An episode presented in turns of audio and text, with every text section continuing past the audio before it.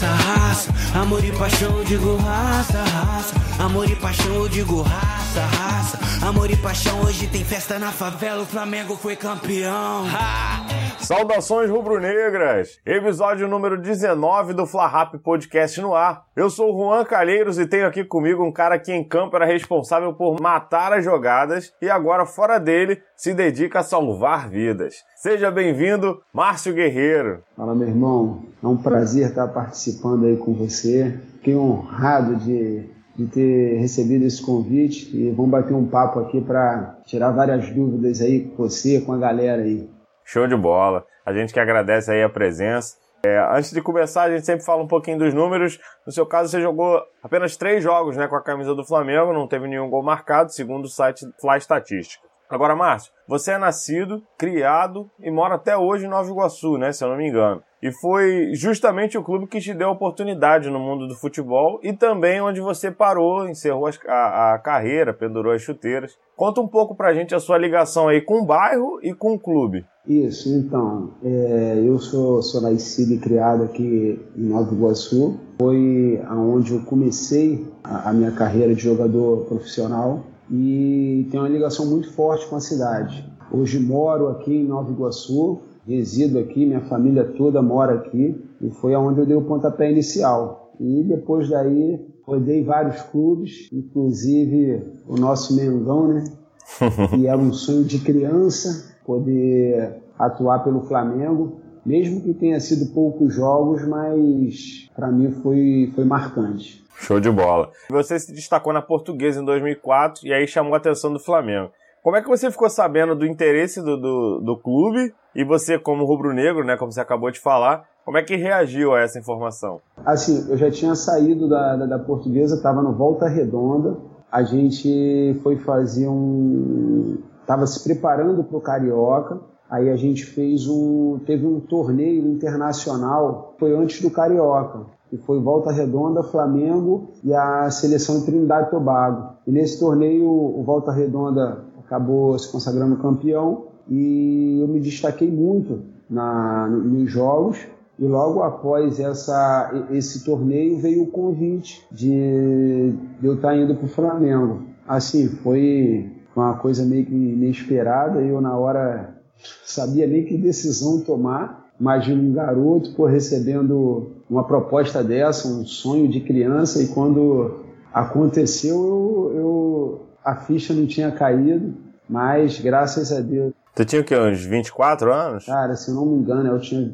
É, eu acho que eu tinha 22 para 23, se eu não me engano, foi isso, mais ou menos isso aí. Hoje, essa idade já é até um pouco avançado no futebol hoje, né, para você estar tá se destacando. Hoje os garotos ser, né? com 16, 17 anos já estão despontando, mas na minha época era um pouco uhum. mais difícil. Na minha época você tinha que passar por todo é, é aquele processo é, infantil, juvenil, juniores, depois ia para o profissional. E assim, era um pouco mais difícil. Hoje em dia, a garotada aí com 16, 17 anos já está despontando aí no, no, no, profissional. E, mas assim, foi uma época muito boa. Uma época que eu conheci várias pessoas, uma época que pude tirar várias lições para minha vida, né? Apesar de não ter tido tanta oportunidade no Flamengo, mas isso serviu para os outros clubes que eu passei e joguei. Então, assim, isso para minha carreira foi muito bom como experiência. Entendi.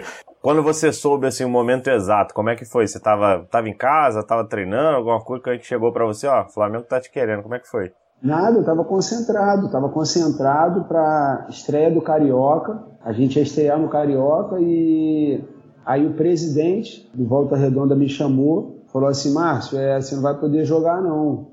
Aí a gente estava indo, a gente tava indo pro jogo, dentro do ônibus.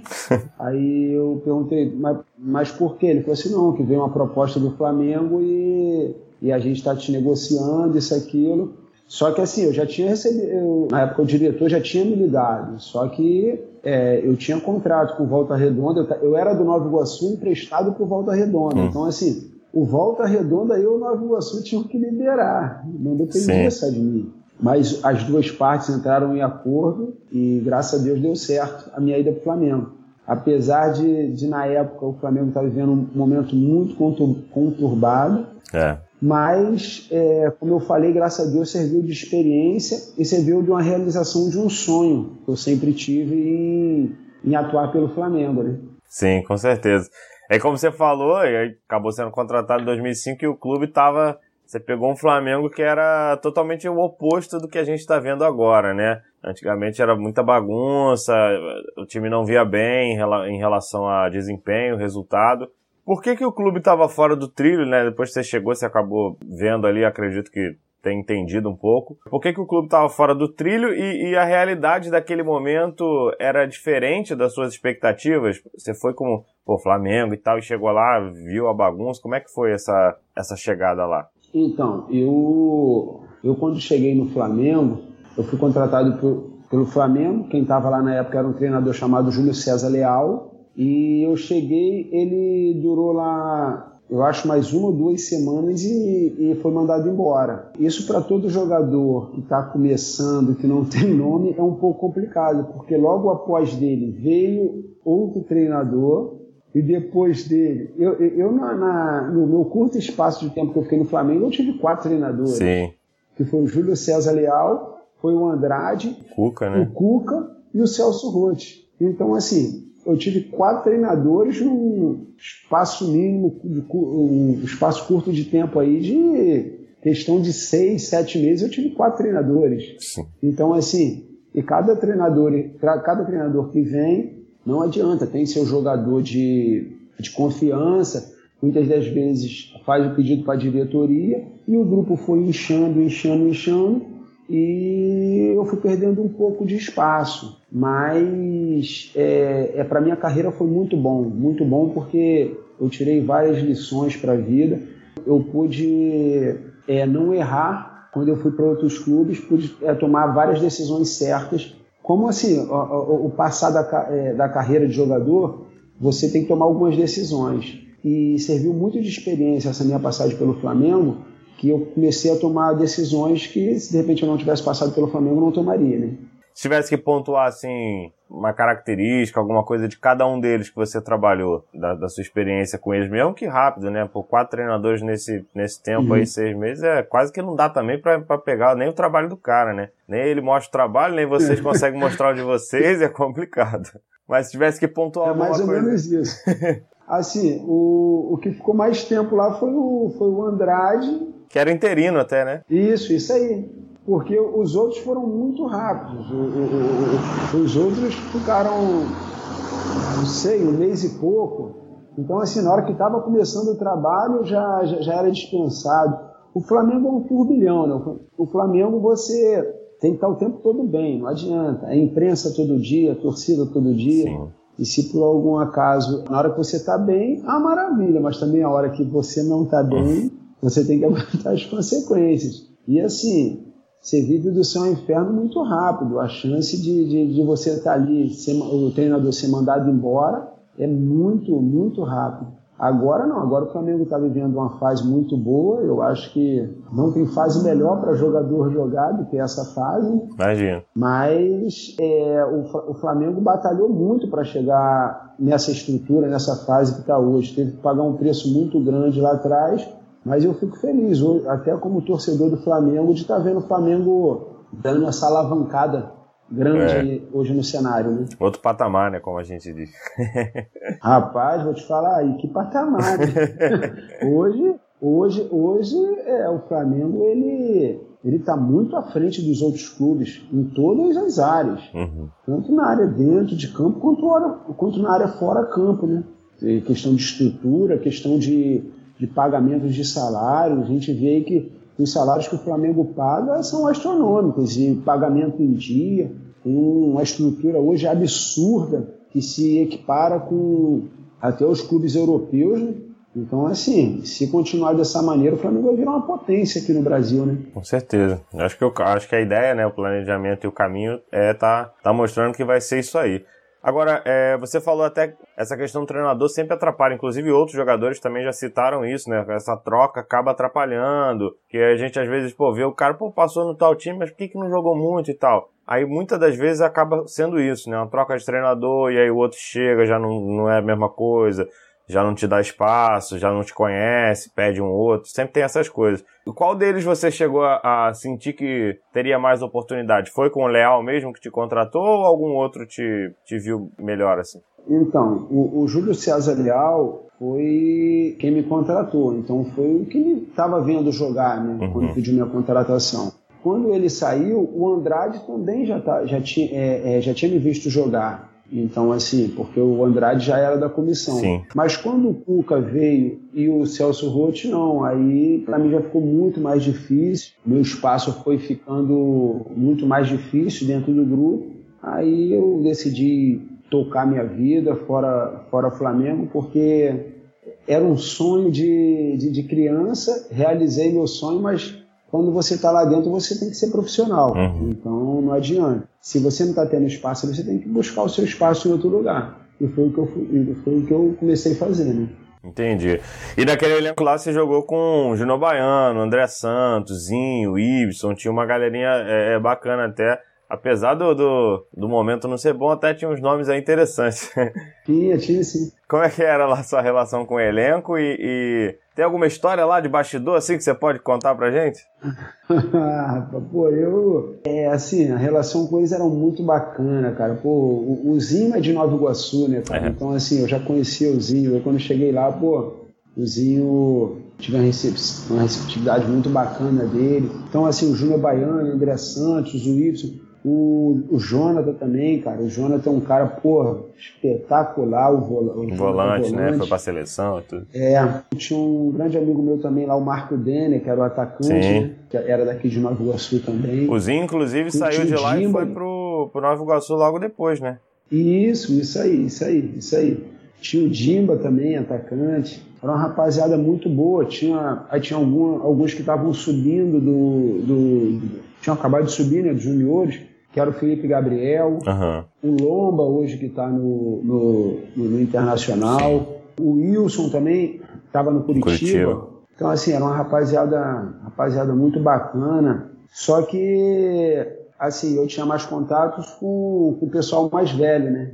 Essa garotada aí muitas vezes uhum. sobe, fica lá, fica na É, tá chegando agora, né? É, é. Mas, assim, a rapaziada muito boa, a gente eu, eu, pelo menos, vivi intensamente aquilo ali, cara, porque era sonho meu de, de, de criança, então eu vivia cada dia aquilo ali, para mim era um sonho. E, infelizmente, os sonhos acabam. Né? e quando eu saí, eu tive que, tive que tocar minha vida. Tem alguma história lá que tu lembra assim? Pô, teve um dia que fulano fez alguma coisa? Que possa contar, né? Ah, rapaz, é não sim, pô. Sim, sim. Cara, eu, eu, assim, a, a, gente foi jogar um jogo da Copa do Brasil contra o River, lá do Piauí. Te confesso assim, eu jogar, saí de time pequeno e nunca tinha. Sabia que o Flamengo era grande, mas não tinha noção, né? E a gente, quando desceu no aeroporto, que a gente saiu assim no saguão, cara, eu, quando vi a torcida no saguão, os policiais naquela, com aquela corrente, assim, um, um com o braço cruzado com o outro, e eu querendo invadir isso, aquilo, para querer tocar, querer, pô, e puxa a camisa, puxa cabelo. Foi uma história que ficou muito marcada, assim, para mim, porque eu pude ver como o, o, o, jogador de futebol ele, ele representa no, ele, ele tem representação tão grande no nosso país. É por isso que muitas das vezes a atitude que os jogadores de futebol têm, é, um corte de cabelo, o, o, a roupa que eles usam, isso tudo é, é vira moda, vira. É exemplo, né? Isso aí, é exemplo para muita gente. Então, assim, hoje eu entendo isso. Quando eu estava jogando, não entendia. Então, hoje, desse lado, eu entendo que muitas das vezes, qualquer coisa errada que eles façam repercute muito por causa disso, porque eles acabam sendo referência para muita gente. Então, assim, essa foi uma, uma história que eu vivi lá dentro do Flamengo. Eu fiquei assim. É, quando eu cheguei no aeroporto, eu, eu, eu olhava aquilo e falava: Caraca, rapaz, será que isso está acontecendo mesmo? E foi muito bacana, muito bacana mesmo, porque, como mais uma vez eu falo, foi uma realização de um sonho e eu pude viver aquilo dali, né? E achei muito bacana. Show de bola. Pena que acabou não ficando muito tempo, você, como você até falou aí, foi buscar o seu espaço, né, profissionalmente falando. Mas para você, como torcedor né, desde criança, como um sonho, Como é que foi ter que deixar o clube de coração sem uma passagem mais significativa? É, então, eu, eu queria ter, ter atuado mais, queria ter jogado mais, mas na, na minha saída eu fiquei muito chateado. Falei, caraca, porque assim, eu tinha, eu tinha até mais tempo de contrato, mas eu, eu resolvi sair porque eu não estava jogando resolvi é, pedir o, o cancelamento do, do, do, do, meu empréstimo. Não estava jogando e também não via, como você falou até dos treinadores, os últimos chegaram, né? O Cuca, o Celso Rotti, é, não estavam te. não tinha pretensão de, de jogar, né? Você sentia que, pô, vou ficar aqui e não vou jogar mesmo. Isso, isso. E eu, e eu tinha, e, eu, e, e como o Jânio e o Jorge, que eram do Nova Iguaçu, que são do Nova Iguaçu até hoje, né? Eles me passaram que tinha algumas propostas, eu acabei é, saindo para tocar minha vida. Mas eu, no momento que eu, que eu me desliguei, eu fiquei triste sim, porque é, era um sonho que eu tinha e eu queria atuar mais, queria jogar mais. Mas depois eu entendi que muitas das vezes a gente não entende os planos de Deus para a nossa vida, a gente só vai entender lá na frente. Então eu procurei seguir a, a minha carreira e graças a Deus depois eu, eu consegui dar continuidade. Aí a continuidade foi em, 2006, em 2006 também no, no Ipatinga, né? Um pouquinho depois dali acabou indo pro Ipatinga. E aquele time se destacou na Copa do Brasil, né? Inclusive com o Ney Franco. Isso, inclusive a gente saiu pro, Isso, saiu pro Flamengo. A gente saiu pro Flamengo no Maracanã. Sim, isso aí. foi 1 um a 1 um, na, né? na semifinal, na semifinal. 1 um a 1 um no isso, isso. Ipatinga e 2 a 1 aqui no Maracanã. Ipatingão, isso, isso. E a gente tirou o Santos nessa antes de enfrentar o Flamengo, Sim. ele tirou o Foi nos pênaltis, né? Foi nos pênaltis, isso, foi nos pênaltis. Mas foi, foi, foi bacana, cara. Foi bacana porque depois que eu saí do Flamengo, como eu falei, eu comecei a rodar outros clubes. E por mais que eu não tenha jogado, mas só de você ter passado no Flamengo, isso dá uma força muito grande. Então eu conseguia, eu conseguia desenvolver meu futebol com um pouco mais de facilidade dentro do campo. Você ganha também experiência, né? E aí as coisas, graças a Deus, começaram a, a caminhar. Show. E nesse time, inclusive, o Ney Franco e como, como eu citei, e outros jogadores também foram para o Flamengo depois, né? Teve Moisés, Diego Silva, Léo Medeiros, Walter Minhoca, Pô, uma galera aí que, que, que, chegou depois lá do. O William foi pro Corinthians. Isso. O William foi pro. É, teve o Teco pro Grêmio, teve uma galera que. Teco, isso aí. Que saiu. Isso aí, isso aí. É, mas saiu uma penca pro, pro Flamengo. É, foi, foi um. Reinei Franco, Walter Minhoca. É, é porque o treinador Jailton, foi, né? Veio Léo Salino. Isso, Léo, Léo isso aí, Foi o que eu falei lá no começo. Não adianta, o treinador tem seus jogadores de confiança. Uhum. Para qualquer clube que ele vai, pô, ele tem que ter seus jogadores de confiança ali até para ajudar ele, né? Sim. Isso é normal. É, é claro que o cara que está lá aguardando a oportunidade, ele não gosta, mas isso aí é normal em qualquer, em qualquer clube, é. Infelizmente aconteceu comigo no é, Fez o caminho ao contrário, mas, né? É, mas como, como também eu já fui para alguns outros clubes, assim, com treinadores que, que eu era tido como da confiança deles, eu cheguei em outros clubes também. Então isso não é, não é a primeira vez que aconteceu e não vai é, ser a última. Já teve dos dois lados da moeda, né? É isso aí. E você chegou a dar alguma, alguma dica para esses caras? Falou alguma coisa, ó, acabei de vir de lá, melhor tu faz isso, presta atenção nisso. É, mas então, é, eu, eu, eu, conversei muito com eles. Só que eles estavam indo numa situação diferente, né? Eles estavam indo numa situação de, pô, eles estavam indo com um treinador. Da confiança, então, né? Facilita um pouco mais. Eles estavam indo praticamente em 4, 5, então assim, não adianta, eles já entram também de uma forma é, que tem uma amizade do grupo. Quando você chega sozinho, você tem que ir conquistando seu espaço aos poucos. E eles foram praticamente num grupo com a confiança do treinador. Então, assim, facilitou um pouco mais, né? Mas, assim, é um turbilhão, não adianta. Independente disso tudo que eu falei, você chegando lá, você não estando bem, a cobrança é muito Sim. grande. E tem uma mudança de, de, de, como você falou, até no exemplo que você deu das suas histórias aí de, de pô, entender o tamanho do Flamengo, tem essa mudança, né? O cara tava no Ipatinga, que a pressão é bem menor, chega lá é outra coisa, né? O Walter Minhoca, por exemplo, ser um camisa 10 do Flamengo, é a, a história que essa camisa tem, né? É muito diferente, cara, é muito diferente. Mas, infelizmente, assim, a, a cobrança no Flamengo ela é diferente de todos os outros clubes, como eu falei lá atrás. Se você fizer um jogo bem, você está lá em cima, mas se você fizer um jogo mal também, isso te derruba de uma forma tão grande. E isso acaba te atrapalhando, às vezes, muitas vezes, o teu psicológico dentro de campo. Né? Coisas simples, às vezes, que você faz de dar um passe. Muitas das vezes, se você tiver com o seu, o seu psicológico não estiver legal, você vai errar passe de dois metros. Muita, a gente escuta às Confiança, vezes torcedores né? falar, cara, mas o cara treina, o cara treina a semana inteira para fazer isso, pô, como é que ele erra? muitas das vezes o cara, pô, é, muitas vezes o cara tá sem confiança, às vezes, naquele dia, e erra coisas simples. Sim. É, é o que você falou, tipo, ainda mais quando você é recém-chegado, de um time, às vezes um time menor, alguma coisa assim, tem uma, uma desconfiança, né? A torcida muitas vezes não conhece também muito bem o cara, então, pô, vamos ver o que faz, como é que ele joga. Aí no primeiro jogo o cara não vai é bem, sim. acabou, cai o mundo na cabeça dele. Já né? era. É, é diferente que em clube de uma menor expressão você tem um tempo maior para conseguir ir passando por essas etapas. Em clube grande, não. Clube grande vocês têm que chegar e mostrar e, e, e fazer, mostrar na primeira oportunidade. A paciência é menor, né? É, e a concorrência aí. também, né? Então acaba. Nossa, a concorrência é absurda, né? aí, a exemplo do, do, dos treinadores, né? Você falou de estar do outro lado da moeda. Você trabalhou com o Argel Fux no Criciúma, que foi mais ou menos isso aí, né? Ele te colo... Inclusive, ele te colocou até como armador, né? Te passou um pouquinho mais ali para frente do, do meio-campo. Isso, aí. E depois te aí. levou pro Guarani, né? Que foi isso, esse homem aí, de confiança aí. aí. Isso, isso, isso. Foi o que eu falei. A gente teve uma, uma passagem boa lá no Criciúma, a gente teve o acesso. E depois a gente foi pro, foi pro Guarani, né? Aí foi o que eu te falei. Aí eu fui com a moral do treinador. Então, assim, aí é diferente. Você chega. Você é, chegou com seu espaço, né?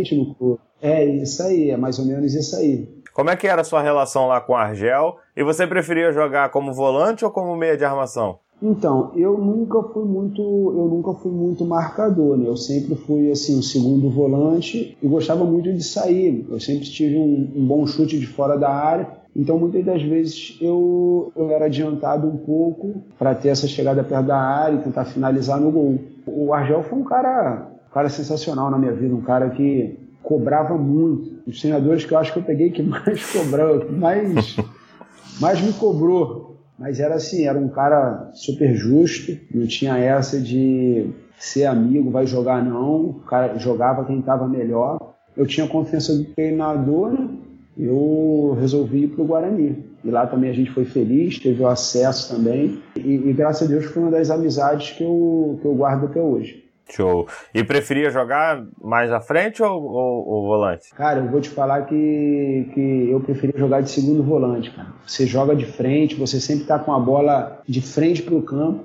Você jogar de meia, muitas das vezes você recebe a bola de costas. Né? Então você apanha mais, você toma uma chegada toda hora no tornozelo ali. E você de volante, não, você de volante você sempre pega a bola de frente pro, pro campo do adversário, né? É, tanto que muito meio às vezes acaba quando vê que tá difícil ali, ele vem buscar o jogo lá atrás para começar vendo de frente, né? Isso, isso aí, isso aí, isso aí, porque aí ele pega a bola numa condição que ele vai olhar o campo de frente, né? Sim. E o meia não, o meia muitas das vezes ele, pô, pega a bola não só de costas, aí é bravo. É, hoje em dia a gente vê, por exemplo, o Diego e o Everton Ribeiro fazer muito isso, né? Voltar a buscar lá no pé do volante para começar lá de trás. Isso, isso aí, isso aí. Muitas das vezes eles saem pro lado de campo também, porque eles conseguem pegar a bola numa condição que eles pegam a bola já de frente também. O cara que joga ali no miolo mesmo, é porque hoje é, se mudaram muitas características das formas de jogar. Na minha época era, era o 4-4-2 básico, entendeu? Jogavam com dois. Um losango, né? Dois basicamente. isso aí, isso aí. Aí depois é, veio a época do losango. Aí de, hoje em dia não. Hoje em dia os caras jogam com um volante e joga com dois caras abertos ali, meu irmão. E o, o, atacante às vezes recua um pouco. É, é esse salseiro que o Flamengo faz hoje. É. Flamengo bota os caras para jogar ali, roda todo mundo que, que não tem marcação que consiga marcar os caras. E é claro também, eles têm uma habilidade muito grande. O Flamengo hoje conta com, com um leque de jogadores que, tanto os que jogam quanto os da reserva, é, tira um e coloca outro que continua jogando. Então, assim, isso também conta muito, né? A qualidade do jogador. Claro, né? para poder assimilar o, o estilo de jogo, né? Aí na sua carreira, diversas vezes você chegava em times aí em reconstrução. Teve alguns que era debandada e contratava uma galera nova. Acho que foi assim no Vila Nova, se eu não me engano, bom sucesso. Teve alguns times que foram desse jeito, né? Qual é a diferença para você de chegar num time começando do zero para um já montado? E qual é a grande dificuldade de cada uma delas? Então, é, você chegar com um time montado é mais fácil, porque hoje ou, você pega um time que está montado, você encaixa uma ou duas peças, é mais fácil, você já tem a estrutura montada, a espinha dorsal montada. Você, quando traz vários jogadores para iniciar um projeto, até você pegar o conjunto é um pouco mais difícil. É claro, tem vezes que encaixam. Futebol não é uma massa de bolo pronta que você pega ali, fez, vai dar assim. Não é ciência é assim. exata. Muitas né? das vezes você faz tudo isso, você faz tudo certo, chega no final você não é campeão. Muitas das vezes, pô, você inicia um trabalho que você vai se arrastando, isso aquilo, chega lá na frente e deu certo. Só que, sem sombra de dúvidas, você pegar um, um, uma estrutura que já está montada e você encaixar uma ou outra, uma ou outra peça nela é muito mais fácil do que você contratar vários jogadores e montar uma, um time assim, trazendo vários jogadores de cada um da, da sua região. E a maior dificuldade é o quê? Você acha que no time, mais, num time montado é mais difícil você conseguir espaço do que num time que está começando do zero? Ah, com certeza. Você muitas das vezes entrar num time que, que já está montado ali, que já tem um jeito de jogar, os próprios jogadores já conhecem a forma do outro jogar é, é muito mais difícil de você entrar, né? Mas também quando você entra, é muito mais a, a chance é muito maior daquele projeto dar certo, né? Sim.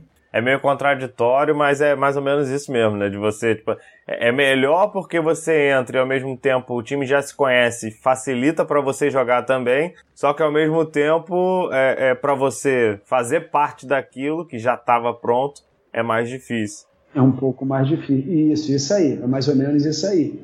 É, é, é o, o, jogador que está começando é muito mais fácil para ele de chegar a um grupo que está sendo montado. Um jogador que está vindo da base, vamos supor, um jogador que está começando, que chega em um time que está, ele é contratado para um time que está se estruturando, é muito mais fácil ele entrar para jogar. Agora, um jogador que está vindo da base, é muito mais fácil ele chegar num, num time que está estruturado, vamos supor, um jogador da base do Flamengo hoje, é muito mais fácil ele ir subindo hoje para o time do Flamengo, que o time já está montado, ele entra uma hora ou outra, ele vai ganhando seu espaço, ele vai mostrando é, é, seu trabalho aos poucos, do que, pô, ele pega um time que está sendo montado hoje, ele vai botar para ele jogar, ele vai ter que arrebentar, porque se ele não arrebentar, ele vai queimar a etapa da, vai queimar a etapa da vida dele, muitas vezes vai queimar até é, é, o seu nome no Flamengo. Sim.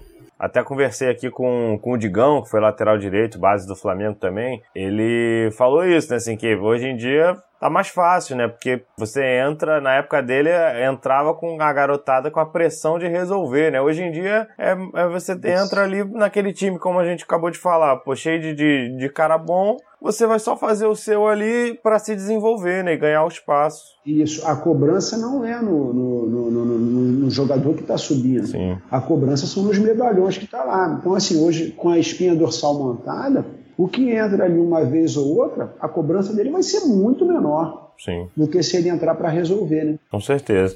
E em relação a time de Série A, além do Flamengo, você jogou também no, no Cruzeiro, né? Como foi lá isso, a sua isso, passagem isso. no Cruzeiro? Então, foi muito boa. Eu, eu, tive, eu tive lá na época o Paulo. Foram duas? Não, uma foi só. É porque, eu, é, é, porque o Cruzeiro me comprou. Hum. Eu saí do Flamengo, eu fui pro Vila Nova, aí disputei o Campeonato Mineiro, aí o Cruzeiro me contratou, me comprou, assinei contrato de três anos. Aí eu passei lá antes de ir para o Ipatinga. Uhum. Aí, eu, aí eu, tive, eu tive lá com o Paulo Autuori, então assim, um cara, porra, um cara espetacular, um cara que conhece muito de, de, de futebol. Sim. Foi uma passagem rápida também, porque eu cheguei lá, o elenco estava muito cheio, e o Ney Franco, ele pediu a minha contra... pediu o meu empréstimo para o Ipatinga. E na época, quem estava lá era o Wagner. Não sei se você lembra. Lembro. Um jogou no Fluminense depois. Veio Fluminense, isso. Então, ele estava ele tava despontando lá. E eu vi que para para eu jogar ia ser muito difícil. E o, o Ney Franco conversou comigo, o Ipatinga estava numa ascensão e eu acabei aceitando.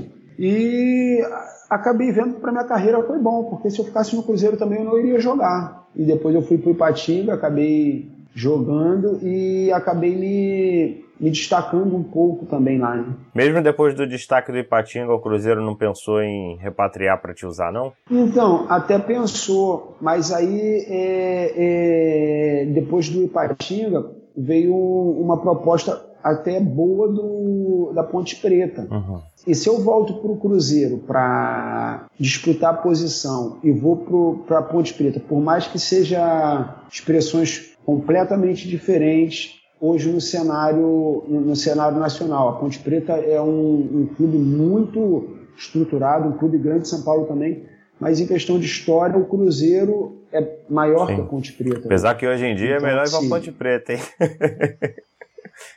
é, é, verdade.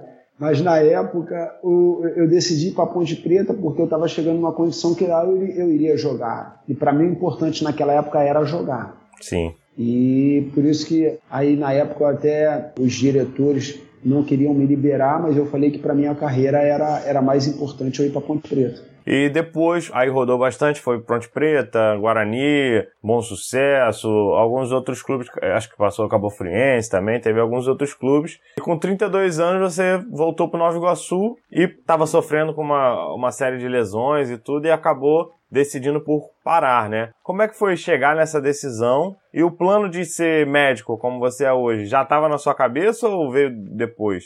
É, então, eu, eu quando voltei pro, pro, pro Rio de Janeiro, eu tinha algumas, algumas propostas de São Paulo, tinha propostas do Sul, mas eu estava com a, com a meta de voltar para cá para porque eu, eu, tinha combinado já com a minha esposa da gente só ter filho é porque eu ficasse aqui realmente no Rio de Janeiro. Para eu poder estar tá acompanhando claro. o, o, o, crescimento eu não queria estar tá, tá, tá, de longe. Ter meu filho porém não poder estar tá acompanhando o crescimento dele. Então uma das coisas que me fez voltar para o Rio de Janeiro foi isso eu voltei para o Bom Sucesso fizemos é, jogamos um carioca pelo Bom Sucesso depois eu voltei para o Nova Iguaçu foi onde eu encerrei a minha carreira é, eu fui até convidado para assumir um cargo lá dentro pelo, pelo presidente Jânio. Ah, legal. E só que eu, eu falei que eu queria um tempo para para pensar na vida, o que, que, eu iria fazer. E eu comecei a, a, a voltei a estudar e foi quando eu me encaminhei para medicina. Comecei a estudar, no início foi muito difícil, mas depois a coisa engrenou e graças a Deus hoje eu, eu me tornei médico. Sou um dos poucos atletas profissionais Sim. que se tornaram médicos. Se eu não me engano, foram. Hoje são apenas três, né? Que é o Sócrates, Sócrates o Tostão. Tostão. É, inclusive, o Tostão, e... o Tostão até já era, né, quando jogava. Isso, isso, isso. Então, assim, eu entrei para um grupo seleto, né, de jogadores que Sim, a lista boa, a lista boa. Que consegui. é, boa. Apesar de, dos caras terem sido os tops né, no, no, no, no, futebol, eu não consegui ser, ser top igual os caras no futebol, mas eu, mas pelo menos uma lista com eles tá ali, pô. É isso aí. É isso. Quando perguntarem, meu irmão, quem pô, fez isso aí? Eu vou estar tá ali. É. Isso que é o mais importante. Com certeza. O, então você foi decidindo ser médico, é, é, acabou sendo depois, né? Não foi ali na hora de, isso, de parar, isso. não parou para isso, né? Foi uma consequência depois. Não, não, não. É, eu, assim, foi o que você falou. Eu comecei a sofrer com muitas lesões, cara, e, e o futebol já não estava sendo mais prazeroso para mim. Eu comecei a querer entender o porquê dessas lesões antes de, de, de parar. Eu sempre fui muito curioso. Eu fui tentando querer entender, entender, entender foi quando me despertou a vontade de fazer medicina. Entendi. Eu recebi o, o, apoio da minha esposa também. A minha esposa ela é médica e ela que me incentivou muito uhum. a voltar a estudar, a voltar a fazer, é, a fazer medicina. E graças a Deus as coisas caminharam e os seis anos passaram e eu me tornei médico, né? Sim. É, curiosidade, né? Foi, pô, o que, que acontece? O que, que acontece? Começou a gostar. É, tá aí, vou, acho que eu vou fazer isso. é. É porque o funcionamento do corpo, é, é, cada corpo funciona de uma maneira, cada organismo reage a uma medicação de uma maneira. E eu, eu, sempre fui muito curioso. Eu operei o joelho, eu machuquei o tornozelo e todas as vezes que eu me recuperava, eu ficava perguntando aos médicos, aos fisioterapeutas, o, o, como aquilo acontecia, o porquê, e o da recuperação, e das injeções, por que se tomava. Então, assim, hoje eu passei a entender um pouquinho disso aí. Né? é, já vinha absorvendo um pouquinho lá de trás, né? Isso, isso, isso, isso. E você faz, fez parte aí dos estudantes de medicina que tiveram a formatura antecipada para ajudar na, na pandemia, né? Isso, isso. Como você vê esse desafio e a carreira como atleta pode te ajudar de alguma forma? Ah, pode, com certeza, cara. Eu vou te falar que são pressões diferentes, né? Você estando ali dentro de campo, muitas vezes você tem que tomar algumas decisões, uhum. só que em campo às vezes você erra e é uma cobrança grande, mas depois você tem como acertar. Na medicina, não. Na medicina, muitas é. das vezes você não pode errar, né? Mas o futebol me deu uma, uma experiência muito grande para lidar com situações com, de às vezes tomar decisões ali na hora e até por questões psicológicas. Né? Você pô, ali na hora você está com um momento de pressão e você tem que tomar decisão. E isso muitas das vezes acontecia comigo no futebol e eu trouxe isso do futebol para a medicina, que hoje eu consigo ficar calmo na hora de tomar decisões importantes ali na, na hora de ser tomada. Né? É, com certeza, né? A vida cobra mais que a torcida do Flamengo. O quê? Agora, o Rio de Janeiro ele foi o primeiro a retomar o futebol no país, né? O, o, campeonato carioca. E é justamente uma das cidades mais afetadas pelo, pelo vírus. Você acha que era o momento ou foi precipitado? Olha, eu primeiro vou, vou te falar como médico. Sim, sim. Agora eu tô, tô entrevistando o doutor, doutor Márcio, Márcio é. Guerreiro. como médico, assim, eu acho que deveria não ter retornado agora, ter, teria que esperar um pouco mais, até porque ainda não está controlado. Uhum. Agora eu te falo como jogador. Como jogador, se eu tivesse jogando, eu queria que já tivesse voltado. Sim. Por quê? A, a, realidade do jogador de futebol é muito complicada. Não é isso aí que as pessoas só olham na televisão. Existem muitos clubes pequenos que às vezes os caras fazem contrato apenas de quatro meses e depois trabalham de outras coisas e eles tiram o sustento daquilo dali. Sim. Inclusive eu entrevistei alguns aqui, é, todos com passagem no Flamengo e tal, até alguns mais conhecidos, o Anderson Pico, por exemplo, alguns outros jogadores que hoje em dia estão sem clube porque estavam num time de menor expressão e teve que fechar a porta, teve que dispensar, essa coisa toda. Isso. E não adianta, o futebol é um custo muito caro. Clube nenhum de pequena expressão, tu pode ver que os clubes grandes reduziram o salário. Sim. Imagine os clubes que não têm torcedor, não tem sócio torcedor, não tem nada, não tem renda de, de público, não tem nada. É uma situação muito complicada, muito complicada. Mas eu estou te passando dos dois lados. Claro. Como médico eu queria uma coisa e como jogador outra coisa pensando as pessoas têm família, as pessoas têm que pagar contas. E é muito complicado, cara. É uma decisão muito complicada. Eu só tenho, eu só oro e peço a Deus para que essa pandemia passe logo, que a vida possa voltar ao normal, entendeu? O mais rápido possível, porque não adianta, senão muitas famílias vão estar falidas. Como eu falei, tem muitos jogadores que fazem contrato apenas de quatro meses, de seis meses, depois não tem o que fazer. E com essa pandemia agravou muito mais isso. Mas, por outro lado, como médico, a gente hoje pensando só na saúde, eu acho que poderia ter aguardado um pouco mais. Na sua opinião, qual seria a melhor, melhor atitude, assim, melhor providência a se tomar para controlar mais essa pandemia? E do jeito que a gente está aí, do que, do que a gente está vendo, se tivesse que fazer uma previsão para voltar ao normal, entre aspas, você chutaria mais ou menos quanto tempo? Então, isso é muito difícil. Por quê? Porque depende muito daquela tal curva que todo mundo fala. Uhum. Essa curva é a quantidade de, de pessoas que são infectadas, a quantidade de pessoas que, que estão vindo a óbito. Essa curva ainda está crescendo. Ela ainda não parou de crescer segundo as estatísticas. Na área médica, eu falo que só poderia voltar quando essa curva começasse a baixar, baixar, baixar e não tivesse novos casos surgindo mas infelizmente cada dia é, surgem novos casos. Uhum. Então, assim, então quer dizer que a pandemia ainda está ativa e está crescendo. Sim. Só que é, os cuidados estão sendo tomados. Eu acho que a quarentena é, foi feita, mas não foi feita da maneira certa. nem todo mundo fez, nem todo mundo fez o que tinha que ser feito. Então, eu acho que por isso muitas famílias hoje pagam o preço porque não foi feito da maneira adequada. No meu ponto de vista, não tinha ter tido nem o carnaval. Eu acho que quando eles souberam de tudo, já era para ter fechado tudo. Então, assim, mas teve o carnaval. Aqui parece que até hoje ainda leva meio que. Parece que não entendeu a gravidade, né? Vão levando meio, ah, não é isso tudo, não precisa tanto disso, não precisa disso tudo. E, e o negócio vai piorando. É.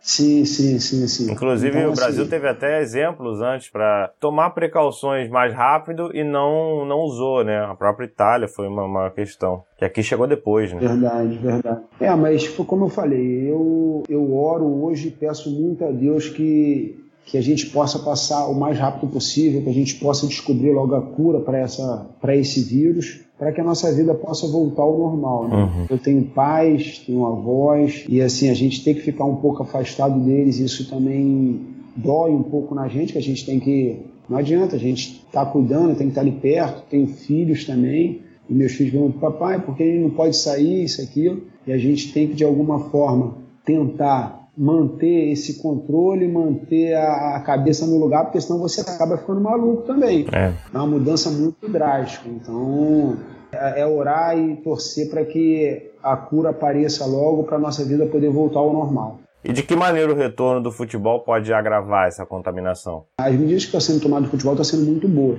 As pessoas estão não estão deixando o público, estão tendo todo o, o, mantendo aquele certo distanciamento que eles estão fazendo, eles estão higienizando, estão todo o local, mas no meu ponto de vista, como é, o vírus ele tem uma contaminação muito rápida, só ali da, da pessoa estar tá jogando o, o, futebol ali, ele, ele pode transmitir para um, um, outro jogador. É. Mas, enfim, eu acho que as medidas estão sendo tomadas. Como eu falei, eu, eu, eu, deixei minha opinião aqui dos dois lados. Eu acho que é muito difícil você falar para um trabalhador que depende daquilo dali, falar, cara, você não vai trabalhar, porque muitas das vezes ele não vai morrer de Covid, mas vai morrer de fome. Então, assim, é uma decisão muito difícil de ser tomada. Eu acho que tem que tomar as precauções, mas de alguma forma também o, o país não pode parar por completo, né? porque senão, se não morrer de uma maneira, vai morrer de outra. Então, a gente tem que procurar sempre estar pensando aí na, na melhor solução. É porque eu acho que a gente passou por momentos, né? Talvez se a gente tivesse sido mais rigoroso lá no início com algumas coisas, a quarentena tivesse sido mais respeitada, tudo isso, eu acho que hoje em dia a gente talvez não tivesse sofrendo tanto nessa escolha, né, entre economia, entre aspas, e quarentena. Então fica, porque agora começa a apertar, né? A pessoa começa a ficar muito tempo nessa situação, começa a ter que liberar algumas coisas, mesmo em relação à saúde, ainda não estando no momento exato para isso, né? É, é verdade. Foi muito é verdade, isso que, que, aconteceu. E falando desse, desses dois lados da moeda, o Flamengo foi um, é, um dos times a favor da volta do futebol, foi um dos times aí, e muita pela também pela própria estrutura que tem, o ótimo momento do clube, sabe que lá eles conseguem controlar tudo direitinho. Só que, como você falou, tem outros clubes, inclusive alguns você jogou, com estruturas mais modestas e que e ao mesmo tempo precisam jogar para poder bancar, ter todas essas questões. Como é que é diferenciar as duas situações para que os dois possam disputar o mesmo campeonato em condições igual e de, de, segurança? É, a gente sabe que isso hoje é praticamente impossível, né? É. Porque o que o Flamengo faz hoje, é. eu acho que nem os outros nem os outros clubes grandes do Rio estão conseguindo fazer. Uhum. Naquela vigilância que teve, o único que passou foi o Flamengo, os outros três não passaram. Então, assim, não adianta, é, não vão se igualar ao Flamengo, não vão ter a mesma, as mesmas condições que o Flamengo hoje está colocando. Não adianta o Flamengo vai olhar para si, o Flamengo vai ver o que é melhor para ele, essa que é a realidade. O Flamengo está, como você falou, o Flamengo está vivendo um momento aí, eu acho que nunca viveu na história do Flamengo. Isso aí que está acontecendo hoje com o Flamengo eu vou fazer 40 anos agora, pelo menos eu, nos meus 40 anos, eu nunca vi nada igual isso que está acontecendo com o Flamengo agora. Então, assim, para o Flamengo, ele está querendo que volte o mais rápido possível, quer que retome o mais rápido possível é, é, é, a, com torcida, com tudo. Agora, para os outros clubes, outros clubes não, não têm condição de fazer o que o Flamengo está fazendo hoje. E vai ficar uma disparidade muito grande. Essa é a realidade. Os outros clubes não. Um grande exemplo, só, só para completar até, um grande exemplo é, foi agora, teve o Fluminense Volta Redonda, e o Volta Redonda, antes do jogo, teve alguns jogadores que foram vetados de jogar porque testaram positivo, né, nessa, nessa, esse protocolo que eles estão fazendo. Então, muda também como é que o time vai jogar, já troca, e ao mesmo tempo ainda tem os casos de, de, de falso negativo. Então, às vezes, até descobrir o falso negativo, o cara já jogou, já contaminou o outro, aí o outro é complicado, né? não tem como ter essa, esse controle. É muito, muito complicado, muito complicado. E é aquilo, né? Infelizmente, é uma doença nova, tá todo mundo ainda meio que no escuro, são vários protocolos que são usados e toda hora os protocolos são mudados, então assim, é muito difícil. Mas a gente vai tentando fazer o possível para tentar ir ajudando de alguma maneira. Muito se ouve falar na eficiência ou não, né, da cloroquina no tratamento aí do Covid. Qual é a verdadeira eficiência dela aí como, como médico? Então, a cloroquina ela foi, ela, ela foi usada em muitos pacientes, deu resultado, em alguns outros não deu resultado. Como eu falei, é uma, é uma doença nova, todo mundo muito ainda no escuro, cada corpo reage de uma maneira a cloroquina, muitas das vezes, para um organismo funcionou, para um outro organismo não funcionou, e é muito complicado, porque assim, você só pode realmente dizer que a medicação funciona quando funciona para todo mundo. Não adianta, se funcionou para nove e para uma não, não adianta você dizer que aquele remédio ali Sim. é o remédio que vai, vai, vai, te dar a cura da doença. E não é só não funcionar, né? Pode trazer problema também. E isso, com certeza. Não é, todo medicamento ele, ele, ele, ele é bom para uma coisa e ruim para outra. Então, assim, as pessoas têm que se conscientizar disso, que muitas das vezes ela está tomando aquela medicação, vai ser bom para uma coisa, mas lá na frente ele vai causar sequelas. Sim. E, e para você, qual a importância da quarentena para o controle da doença? É, a, a quarentena ela, ela, ela, não vai fazer propagar o vírus, né? Ela vai deixar que o vírus é, não se propague porque ele, a contaminação dele é muito rápida. Então, assim, quanto mais tempo você fazer a quarentena, a pessoa que está infectada ficar em casa, deixar o tempo passar de transmissão e depois ela voltar à atividade dela normal, é muito mais fácil, porque não vai propagar o vírus. Só que a realidade é o seguinte: ninguém fez a quarentena correta. Ninguém. É. Então, assim, o vírus se propagou a, de uma forma muito rápida, muito rápida. E como 80% das pessoas não vão ter sintomas, eu acho que uma grande parte da população já foi infectada e nem sabe que foi infectada e foi passando o vírus para outras pessoas. Essa que é a realidade. Sim pelo que eu, eu vi aqui, você pretende se especializar em ortopedia, né? Que é uma área até ligada isso, isso. ao mundo do, do futebol e tudo, caso você tenha esse interesse. Você tem interesse em voltar para o esporte como médico? Olha, hoje não. Mas a gente não sabe o dia de amanhã, né? Hoje, hoje eu não tenho, não tenho interesse nenhum em voltar hoje para a parte do esporte, porque é, eu vivi a minha vida inteira na parte do esporte. Então, assim, Muitas das vezes você tem que se abdicar de finais de semana, você tem que se abdicar por de aniversários de, de pai, de mãe, de filho, de esposa. Então, assim, muito tempo da minha vida eu me abdiquei disso. E hoje, quanto mais tempo eu, eu puder estar com eles, para mim vai, vai ser melhor. Mas a gente não sabe o dia de amanhã. Pareceu um Flamengo aí, o Nova Iguaçu. Opa! É, o Nova Iguaçu eu já até recebi convite, mas assim, hoje como eu estou com a minha vida muito corrida, eu estou entrando em, em, alguns outros projetos, então assim, hoje eu não estou conseguindo conciliar, conciliar uma coisa a outra. Mais lá na frente, depois quando a vida estiver mais estabilizada, eu tiver os filhos um, um pouco maior, aí de repente a gente pode até pensar em voltar para o esporte, mas hoje eu, eu, eu, não vejo essa possibilidade. E agora, antes da gente entrar aí na pergunta dos seguidores, fazer a última aqui, como é que você avalia a carreira do Márcio Guerreiro, jogador, e projeta a do doutor Márcio Luiz? Olha, a carreira do Márcio Guerreiro, jogador, eu acho que Deus me levou a lugares assim onde eu eu nem esperava, cara. Eu sou um cara que eu sou muito grato a Deus porque eu sempre sonhei em ser jogador de futebol. Meu sonho era jogar no Flamengo, eu realizei esse sonho. Depois disso, Deus me levou a lugares pô, maravilhosos. Joguei em outros clubes grandes. Então, assim, O Márcio Guerreiro, jogador, foi muito feliz.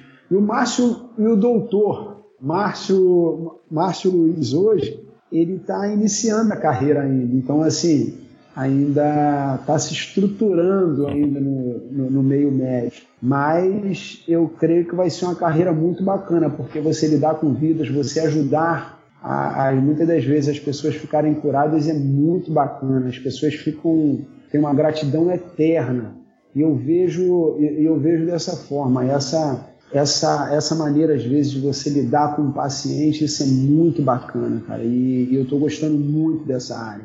Show de bola. Espero que tenha muito sucesso também. Então a gente vai entrar agora na Voz da Nação, onde a gente pede para alguns seguidores aí, torcedores, mandarem perguntas aí para o nosso convidado. Eu separei três, só que uma já foi meio que respondida aí durante a nossa entrevista, então vou fazer duas. A primeira é, do meu, é da página Mengo.oficial. Pergunta fácil, ele pergunta como é jogar no Maracanã.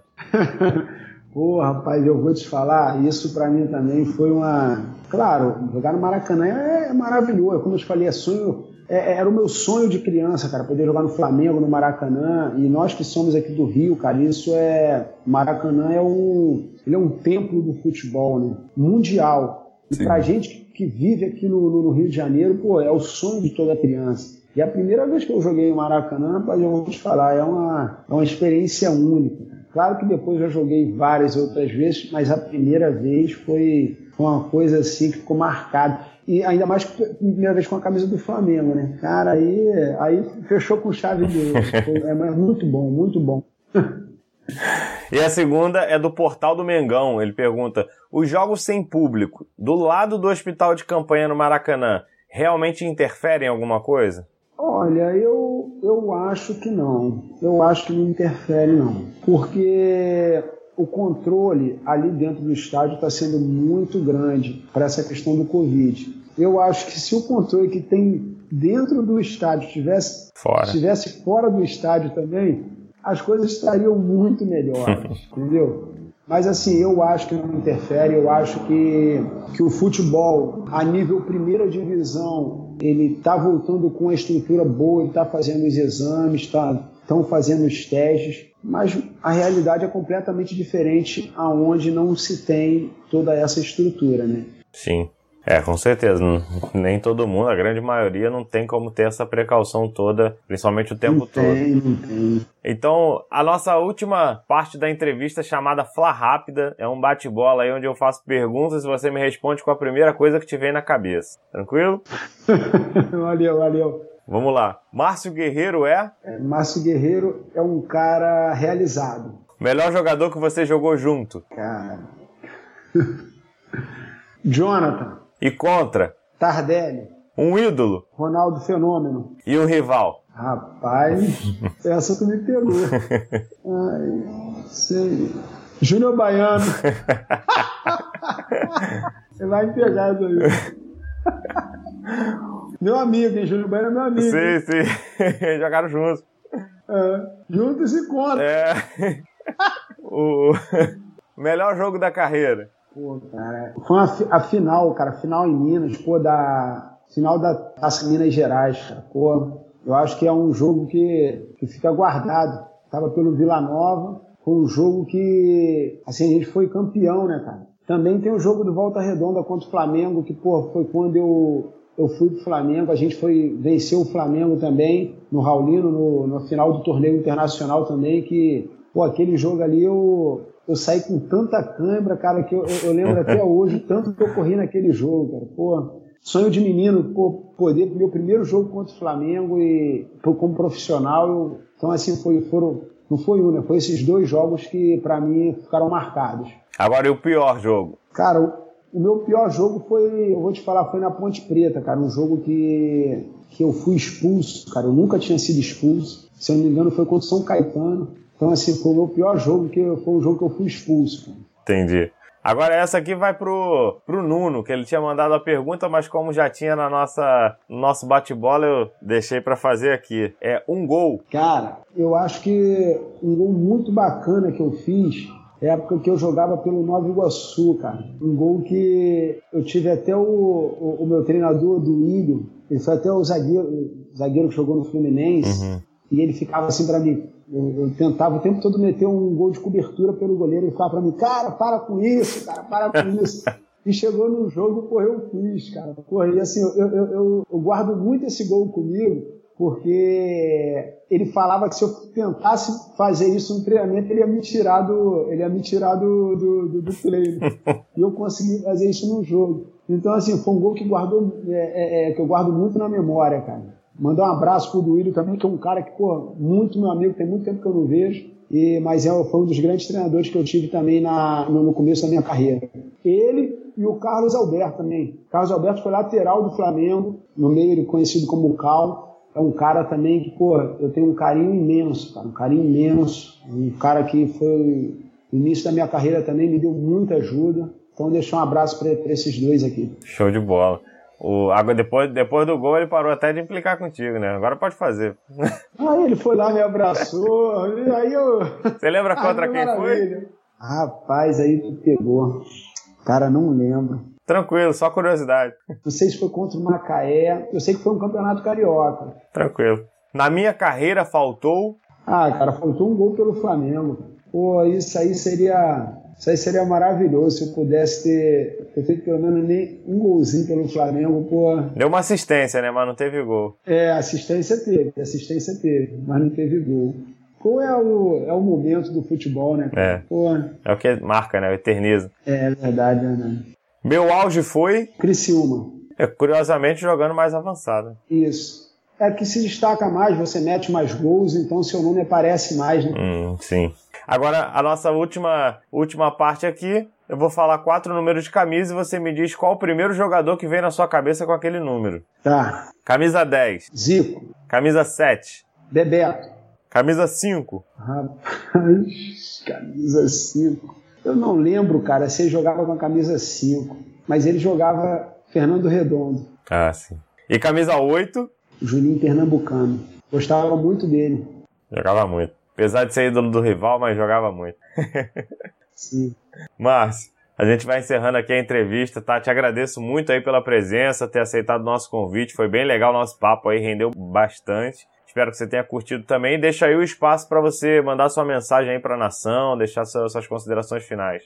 Pô, eu que agradeço. Eu, pô, fiquei muito feliz quando recebi o convite, cara. Pô, muito feliz mesmo, porque é bacana depois que você para, às vezes você é esquecido, né? E eu, eu fiquei feliz, cara, muito feliz mesmo. Muito obrigado, tá? Nada. Eu, pelo convite. E queria deixar um recado aqui para a nação, por mais que tenha sido curto a, a minha, curta a minha passagem pelo Flamengo, foi eu vivi intensamente aquilo ali. Eu sou flamenguista, eu, hoje eu vou no Maracanã, hoje eu tô lá, grito, vibro, cara. Eu eu sou daqueles caras que, que brigam pelo Flamengo. e, então, assim, vai deixar um grande abraço, entendeu? Dizer que foi muito bom a minha passagem lá, muito boa, por mais que não tenha jogado tanto.